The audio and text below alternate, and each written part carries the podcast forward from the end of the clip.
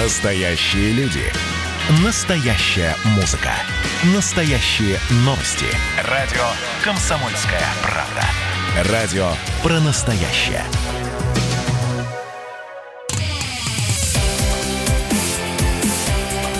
Итоги с Жириновским. Каждую пятницу на радио «Комсомольская правда» Владимир Вольфович раскладывает по полочкам главные события уходящей недели. Всем здравствуйте! В эфире радио «Комсомольская правда». Я Сергей Мордан, а это программа «Итоги с Владимиром Жириновским». Владимир Вольфович, здравствуйте! Добрый вечер! Ну что, у нас нет с вами никаких вариантов, кроме как начать с обсуждения Беларуси. Даже вот не задаю вопрос. Говорите как есть, что думаете, кто виноват, что будет, сметут Лукашенко или нет? Ну вот только что объявили окончательный результат. У Лукашенко больше 80 там с копейками. И если бы это было действительно так, то я уверен, что оппозиция не стала бы так активно выступать, начиная понедельник утро, даже, по-моему, вечер воскресенья, если бы они знали, что за действующего главу действительно 80%. С другой стороны, если действительно 80%, это 5 миллионов человек. Ну где они? Ну, если они видят, что начинают шуметь, люди не согласны, ну, на улицу выйдите все, кто голосовал. И вас же будет 5 миллионов, пол страны. А без детей, лежачих больных вообще получается абсолютное большинство, кто может выйти на улицу. Э, ведь всегда, когда проходят нормальные выборы, то оппоненты поздравляют победителя. Они знают, что он действительно победил. Даже Хиллари Клинтон была очень недовольна, но Трампа поздравила. А здесь Лукашенко как заданный зверь. Потом, ну почему 80, когда столько ситуация во всем мире ухудшилась? Уже Трамп, возможно, проиграет выборы. С какой стати Лукашенко вдруг выигрывает и с таким разгромным счетом? Ну, написал бы себе 52, дал бы оппозиции 48, в 10 раз были бы ниже протесты. Ну, хорошо, уже у оппозиции 48. Э, то есть сам виноват, забронзовел, решил, что все в его руках. Ведь он прижимал к сердцу, его маленькая Белоруссия, кого-то там он левой грудью своей скормил. То есть как был директор совхоза, так и остался. Любой директор совхоза, председатель колхоза, они всегда, э, так сказать, все свои права качают. Так сказать. Вот они, все в их руках. И вот совхозную свою практику перенес на всю Белоруссию.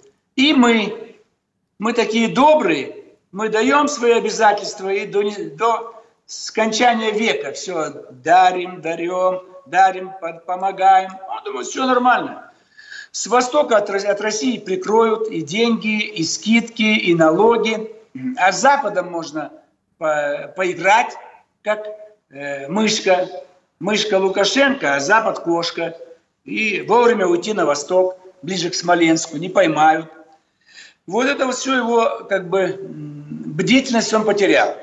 Самое главное, конечно, он не понял, Александр Егорович, что нас уже на сцену в Беларуси, как и во всем мире, вышло новое поколение. Им сегодня там, 13 э, лет, 30. Они все уже понимают, и они просто не хотят, чтобы кто-то оставался у власти, даже если все хорошо. Они очень любят слово «сменяемость власти». Права человека они, может быть, не очень могут понять, ибо они от родителей все имеют, от общества, от государства. А вот сменяемость власти. Им в школе хотелось, чтобы были разные преподаватели, в ВУЗе, на работе. А тут ведь не просто два срока, там, 10 лет, 26 лет. Ну, всем уже обрыгло это лицо, эти манеры, этот голос. Ну, устал народ Беларуси, он самый терпеливый, самый тихий из всех наших республик. Это взорвало их. Тем более, Гонконг был на глазах. Что китайская молодежь чем лучше, чем белорусская? Бейрут взорвался, Хабаровск не спеша, но тоже волна протеста. Вот Минск и забурлил. Поэтому, конечно, не без участия соседей. Но мы ведь тоже соседи. Мы тоже могли бы давно добиться хотя бы пророссийской партии. Я там создал ЛДП Белоруссии. либерально-демократическая партия Беларуси, Гайдукевич был отец во главе, сейчас уже сын. Но они полностью легли под значит, э, Лукашенко. Но надо было другие создать. Ди, наши дипломаты там, послы, ну размазня. Там был один ельцинский демократ, сейчас его фамилию забыл, мне здесь посмотрят, послы Белоруссии. Был до него, значит, бывший депутат Алтайского края, тоже хозяйственник, колхоз, совхоз. Вот послали Бабича, угу. так не захотел Лукашенко. Это был сигнал в Москве. Не хотят сильного посла. Почему? Вот чтобы вертеть из него веревки. Поэтому целый набор ошибок. Мы, как Украину, проморгали, проиграли. С другой стороны, если была задумка забрать Крым, а это правильная позиция, то если бы мы сохранили Януковича, он бы нам Крым не отдал. А если вместо него пришла бы другая какая-нибудь кандидатура, тоже. То есть Крым мы обратно смогли получить только благодаря поражению действующего губернатора. А здесь нам брать ничего не надо. Но э, Лукашенко, значит, э, мы заигрались с ним. Ведь он во всем предал. Смотрите, Абхазию не признал, Осетию не признал, Крым не признал. Но нигде, ни в чем вот эта антироссийская риторика Лукашенко, она вообще каким образом появилась? Почему он а, вот последние, ну сколько, две-три недели пальцем постоянно показывает в сторону Москвы, как будто главный виновник всех его неприятностей находится именно здесь? Ну, он взял урок у Януковича. Янукович, чувствуя, что может проиграть, если будет опираться чисто на Юго-Восток, Малороссия, Новороссия, решил подтянуть Запад – переключился на лексику э, украинских националистов, особенно партия «Свобода», «Тигнебок», да и другие, и проиграл, что он националистом не стал, а часть избирателей на Востоке потерял. Поэтому Лукашенко это знал, но у него было меньше опасности проигрывать, ибо у него были всегда слабые оппоненты. Он их в тюрьму, за границу, то есть он их раскидывал, поле зачищал он решил э, уравновесить Москву, потому что Москва требует углубления интеграции. Я помню, когда мы в Кремле, я присутствовал, подписали Ельцин, Лукашенко, там вся элита русская, белорусская, все. Мы создали союзное государство, будет общая конституция, общая валюта, в перспективе общее правительство, выборы президента объединенного государства. И все это планировалось сделать в течение пяти лет – то есть в начале века мы уже должны жить в едином государстве. Он все это... Я с ним встречался дважды. Угу. Пока речь шла о том, что, возможно, так и будет, я приезжал в Минск, он мне откровенно говорил, я, говорит, не понимаю вас. Если вы хотите СССР, скажите мне, я согласен, давайте восстанавливаем СССР. А если вы хотите чисто союзное государство, где Белоруссия войдет, например, полностью войдет в состав России, скажите, Давайте это делать. Но Ельцин сперва, а потом и после Ельцина боялись, что если действительно принять Конституцию Объединенного государства и там заложить норму э, прямого избрания президента этого нового государства, то на свободных выборах побеждает Лукашенко, угу. как Грудинин. Почему Грудинина трамбуют? Даже спустя 20 лет Грудин, который ничего особенно не сделал, только совхоз у него. И то занял второе место. А Лукашенко победил бы.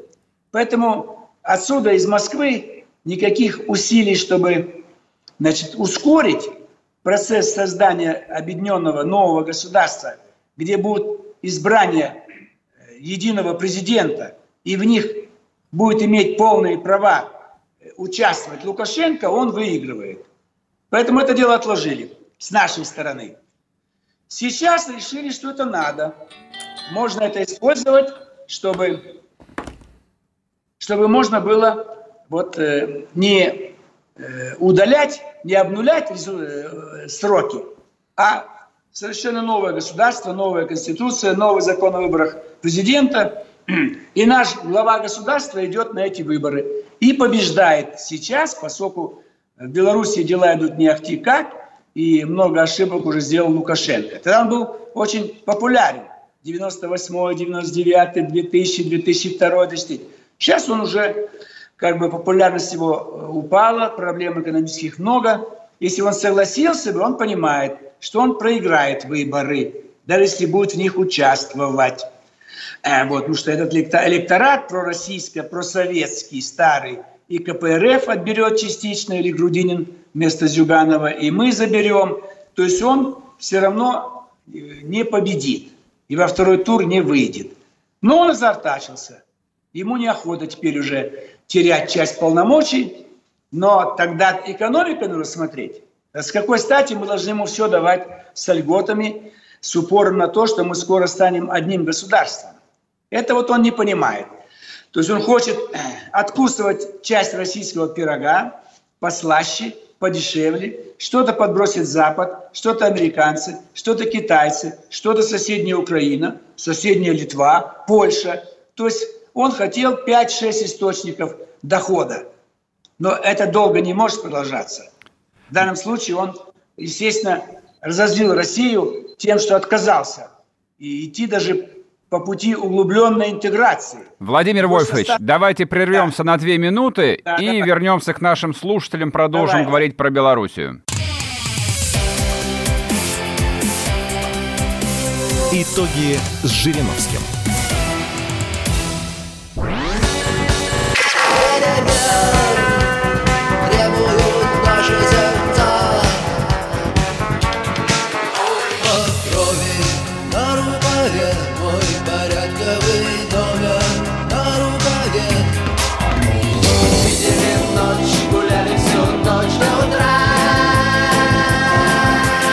«Комсомольская правда». Радио поколения кино.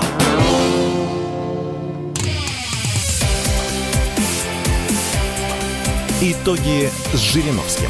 Каждую пятницу на радио «Комсомольская правда» Владимир Вольфович раскладывает по полочкам главные события уходящей недели. И снова здравствуйте! В эфире радио «Комсомольская правда». Я Сергей Мордан, а это программа «Итоги» с Владимиром Жириновским. Обсуждаем с вами Белоруссию. Знаете, что хотел спросить? А каковы шансы у Александра Григорьевича удержаться? Они вообще остались или нет? Вот он себя предлагал последние вот пять лет хотя бы, как невеста на выдании. Но все хотели получить невесту девственницу, а он давно уже не девственница. А это никому не нужно. Все понимают, что он гуляет и с Москвой, и с Брюсселем, и с Вашингтоном, и с Пекином, и с Варшавой, и с Вильнюсом и так далее.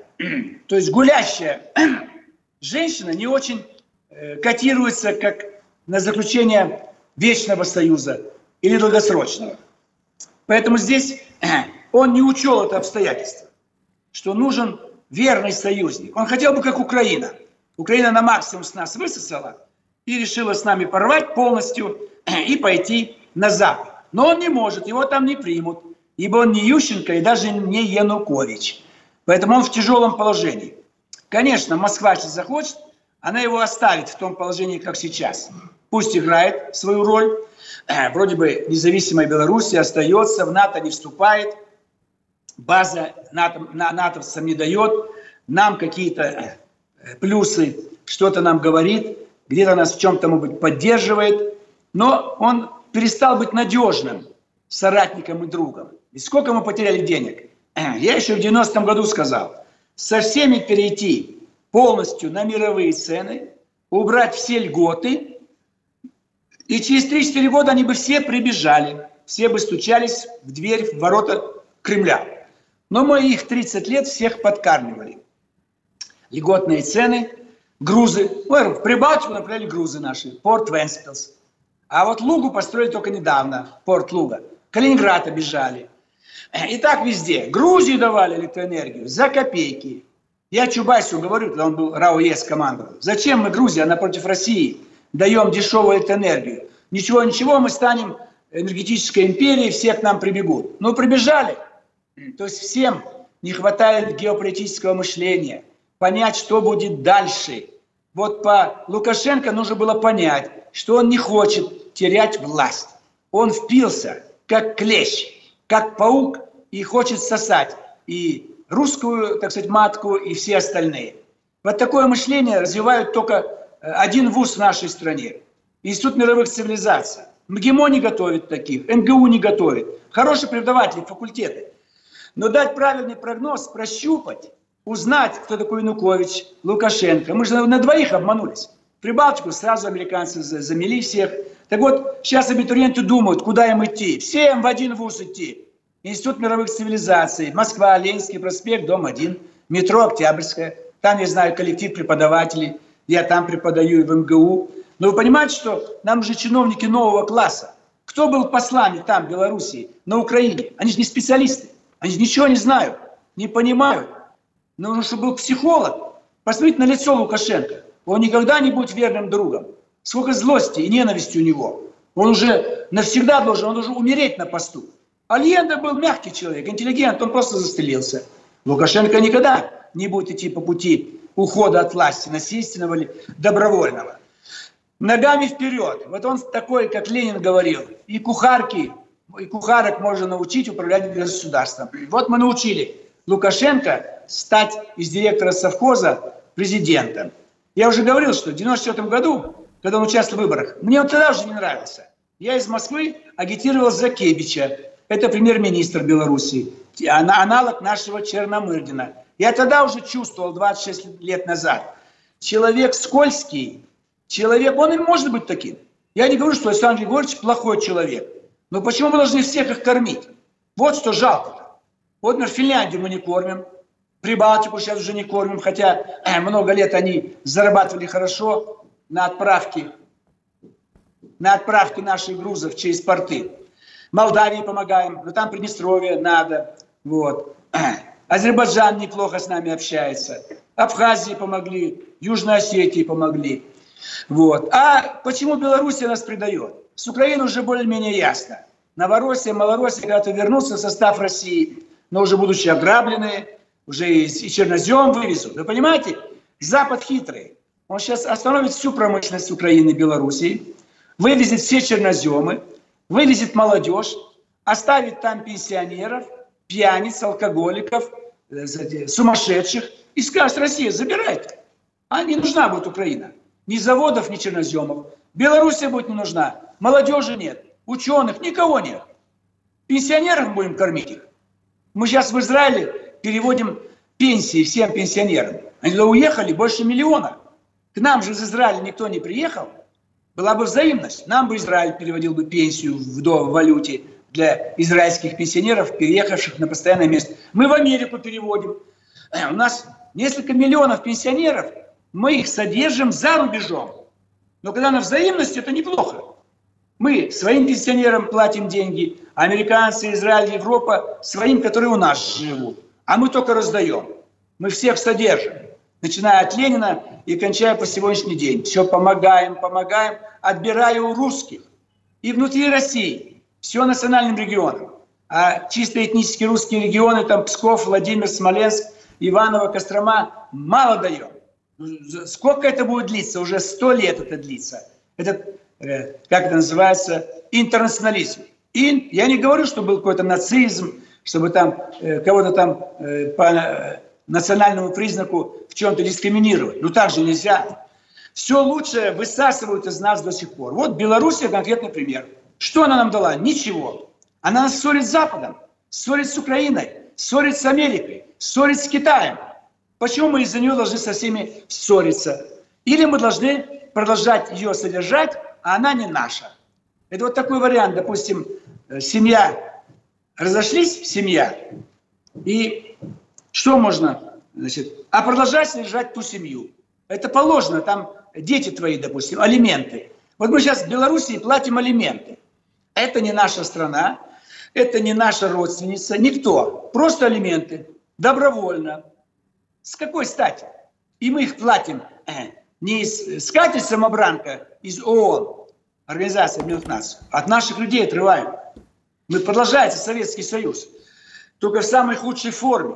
Ну что издеваться над нашим народом? Мы нашим людям не додаем. Мы бы коронавирусом быстрее бы могли побороться. Раньше бы сделали вакцину, если бы дали больше денег ученым, чтобы было больше им гонорар за победу в этой вакцине.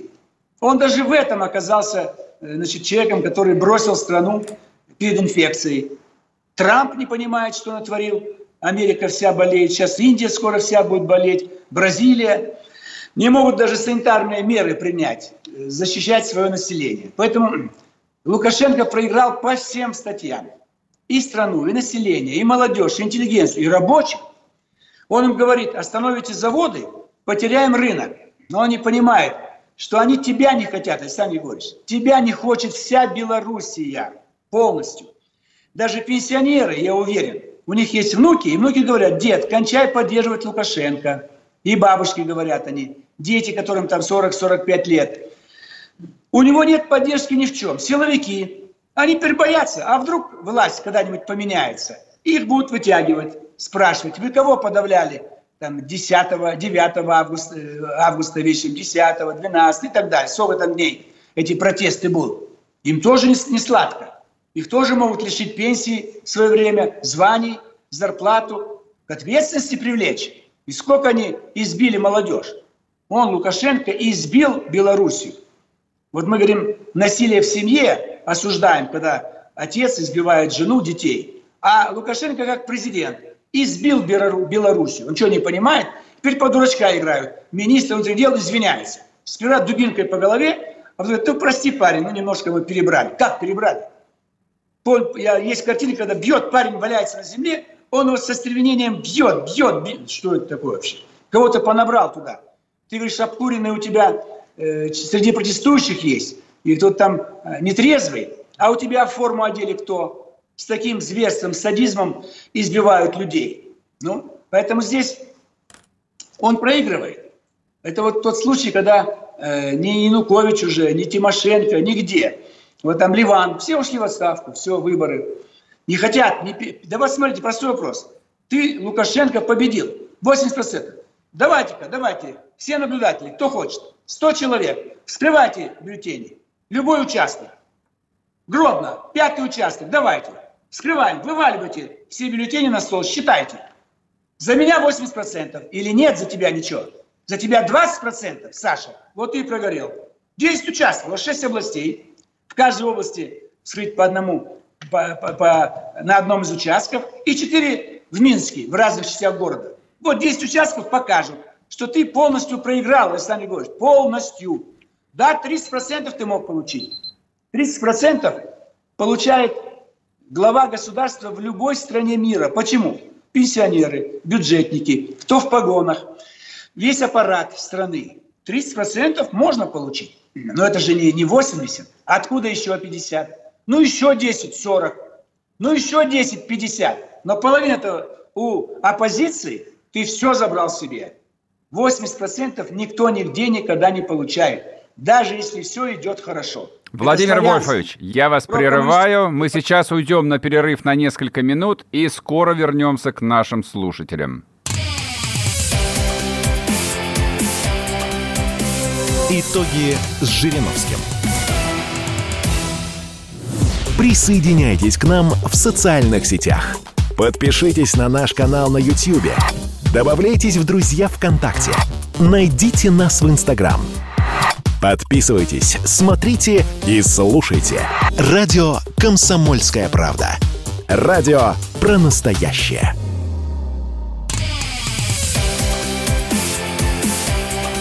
Итоги с Жириновским. Каждую пятницу на радио «Комсомольская правда» Владимир Вольфович раскладывает по полочкам главные события уходящей недели. И снова здравствуйте! В эфире радио «Комсомольская правда». Я Сергей Мордан, а это еженедельная программа «Итоги с Жириновским». Владимир Вольфович, здравствуйте еще раз. Добрый вечер. Я, знаете, предлагаю от э, братской Белоруссии, где уже который день идут волнения, перейти к родному Хабаровску, где волнения вроде бы как э, сошли, я сомневаюсь, что на нет – вот, но он остается горячей точкой на российской карте. Что там сейчас происходит? Это же вот ва ваша, ваша зона жизненных интересов, ваша территория. Да, мы благодарны всем жителям Хабаровского края, уже второй губернатор от ЛДПР, управляет регионом. Благодарность за поддержку Сергея Ивановича Фругала. Прекрасно понимаем э, значит, вот, чувства жителей Хабаровского края. Действительно, никаких претензий к Сергею Ивановичу как в должности губернатора нет. И в основном пытаются притащить за уши те дела, которые были 15 лет назад. Это и взорвало ситуацию. Но ведь красиво получилось. Жители Хабаровского края просто выходили на улицу, в основном в субботу, там, с 12 до 4, до 16. Их возмутило то, что это сделали внезапно. Так ловят преступников. Это же избранный глава огромного края на Дальнем Востоке. Ну, э, э, позовите его на допрос, и там предложите остаться, объясните гражданам, что он задержан там на 48 часов, через 48 часов продлите, может быть, временно там оставить, потом уже как-то перевести в Москву, если очень надо, объяснить гражданам. И если возникли какие-то ну, протесты, покажите их. Но мы 20 минут показывали по федеральным каналам ситуацию в Ливане, Берут. Зачем это нашим гражданам надо? Это вечно воюющий регион Ближний Восток. Мы показываем в Америке каждый штат, где там какие люди, кто как протестует. Ну, ну, Белоруссию, мы всю ее уже знаем географию. Вся страна знает уже, все. Хабаровск ничего не показывает. Ведь, понимаете, не только Хабаровск не показывает, в Москве я э, значит, провожу акцию какую-то, где-то выступаем в поддержку жителей Хабаровского края, ничего не выходит. Что это за цензура такая страшная? Только благодаря э, прекрасной радиостанции «Комсомольская правда», вам, как радиоведущему и руководителю, Владимир Николаевич, значит, Сергоркин, ну, так же нельзя. Ну, чуть-чуть покажите, что жители Хабаровского края выразили протест, недовольство в связи с задержанием их губернатора. Ну, хоть одну строчку – один вид. Стоят люди у здания правительства. Все. Ничего, вообще ничего. Мы заставляем людей идти в социальные сети, смотреть другие телерадиоканалы. Это тоже возмутило. Сперва руки заламывают ими избранному губернатору, а теперь ничего не показывают. Ну ладно, один раз не показать, два. Уже целый месяц, целый месяц идут акции, уже, по-моему, 50, что ли, акций в любом случае 30 дней точно это все длится, это людей возмутило. И еще возмутило, что пытаются предъявить обвинения по делам 15-летней давности. И опять людей э, злость. Слушайте, а что вы молчали 15 лет? Если что-то было, почему 15 лет молчали? Почему сегодня отыгрываетесь? Сергей Иванович, многодетная семья, 10 детей – не так давно умер от коронавируса старший его брат. Сегодня встречался с другим его старшим братом, значит, Алексей Иванович Фургал. На днях встречался с его сыном Кириллом, учится в Москве. Ну ведь семья брошена. Зачем вы арестовали все счета? Ну оставьте счета, чтобы мама могла пользоваться, содержать детей, семью. И адвокаты сейчас очень дорого строят. Вот команда адвокатов, три человека, каждому по миллиону, три миллиона в месяц. 6 месяцев минимум, уже надо 18 миллионов. А фонд открыли, там всего 10 миллионов. Как оплачивать работу адвоката? Я прошу жителей Хабаровского края, да и всей страны, помогите, этот фонд, наверное, в интернете есть номер счета. Вот, э, перевестите деньги. Мы одному ребенку больному собираем быстро огромные деньги. А здесь человек оказался беззащитным.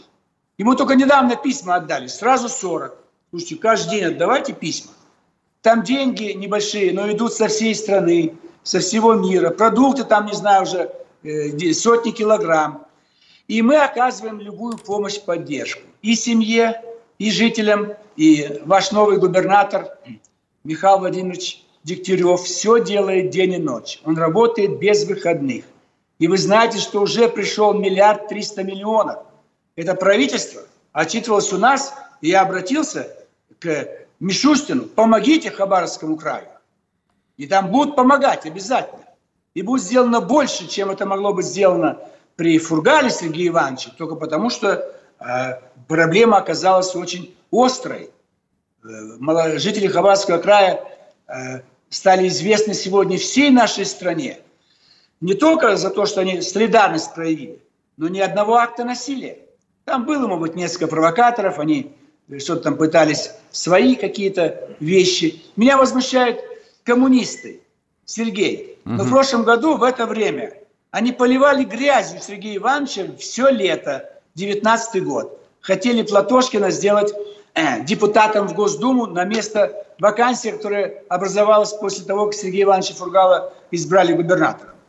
Всю ЛДПР поливали грязью. Сейчас выходят и своими знаменами трясут там, они, оказывается, за Фургала. А что вы в прошлом году его поливали грязью? Чего в прошлом году ему здоровье портили? Это вот некрасиво. Вот это называется политическая проституция. Они в Новосибирске нам выставили спойлеров. Сам Жуганов жалуется, что везде какие-то фальшивые коммунистические партии. А ты что делаешь в Новосибирской области? У нас Петров идет, он своего Петрова ставит. У нас Семенов своего. То есть избиратели не поймут, где от ЛДПР, где от КПРФ.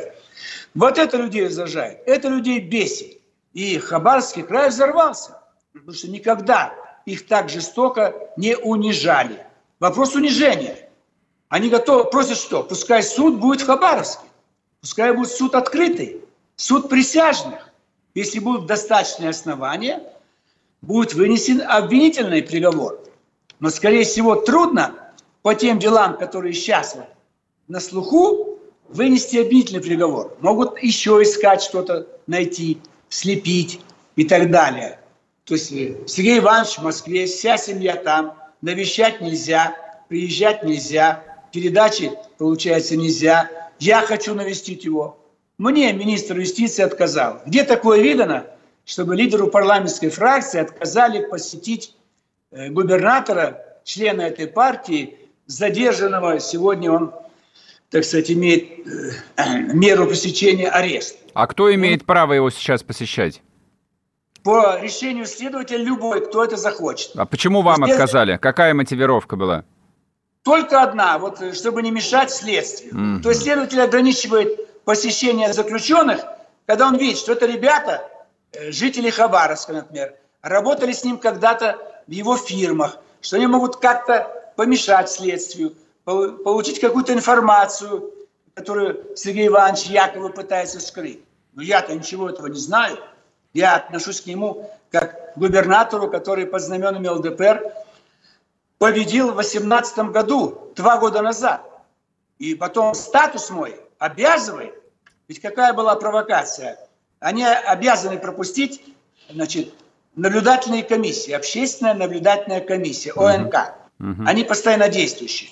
Наш депутат Сухарев э, был включен в эту комиссию. Они поехали в Лефортово, Ему показали, вот кабинет начальника СИЗО, здесь посиди, отдохни. Что это такое? А вся комиссия пошла в камеру к Фургалу. То есть так, его, так нужно... его одного не пустили туда? Когда, да. это, это когда Меркачева ездила? Меркачева отдельно у нее есть mm. право. А это общественная наблюдательная комиссия ОНК. Mm-hmm. Ну как так можно? Депутат входит в комиссию. Вы всех членов комиссии допустили в камеру, а его нет. Здесь какой принцип?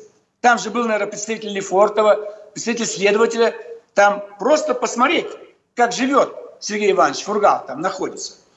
Это вот разве, это разве не дискриминация ЛДПР? Почему так делают? Э, на свидание не дают с Фургалом. Все, что мы в Москве проводим акции, ничего не показывают, не говорят, нигде ни одной строчки. Близко ничего нет. Это же недопустимо. Это возмущает жителей э, прямого этого э, Хабаровского края. Они на это обиделись. Это естественно. У них губернатор законно избранный, даже если у него там что-то было, это были коммерческие разборки. Он вогнал всю страну в эту ситуацию, сотни тысяч людей, ребят было расстреляно, сотни тысяч молодых бизнесменов. Кругом были криминальные группировки. Кто кого убивал и в Москве, и по всей стране. Поэтому была криминальная экономика. Теперь что валить все на Фургала? что, возможно, где-то что-то там было. Тем более 15 лет вы молчали. Так же нельзя. Не полгода, а 15 лет. Все, все сроки истекли. Но вопрос политический. Кому-то не нравится, как это обнаглел. Фургал стал губернатором от ЛДПР. Труд не с самого начала. Что стал делать? Напоминать ему факты из его биографии 15 лет назад? Нет. Выйди из ЛДПР, и все. И он был бы хорошим губернатором. Или если победил бы независимый э, кандидат, а не от ЛДПР, он бы остался. Никто бы не копался в его биографии. Владимир Вольфович, сейчас прервемся на пару минут и вернемся после перерыва опять к нашим слушателям. Итоги с Жириновским.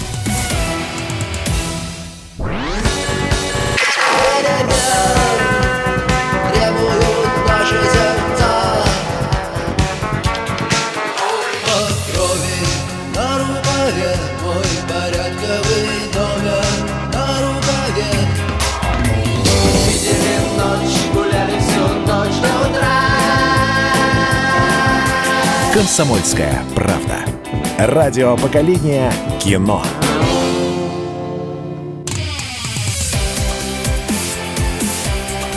Итоги с Жириновским. Каждую пятницу на радио «Комсомольская правда» Владимир Вольфович раскладывает по полочкам главные события уходящей недели. И снова здравствуйте! В эфире радио «Комсомольская правда». Я Сергей Мордан, а это программа «Итоги с Жириновским». Владимир Вольфович, а осталось чуть больше двух недель до начала учебного года, и вчера мэру Москвы Сергею Собянину аж пришлось сделать специальное заявление, чтобы успокоить родителей, которые, естественно, опасаются второй волны коронавируса. Что вы думаете по поводу вот всей этой ситуации и со статистикой, и с а, вакциной, и с неопределенностью? Что делать э, руководителям на местах, губернаторам, мэрам крупных городов?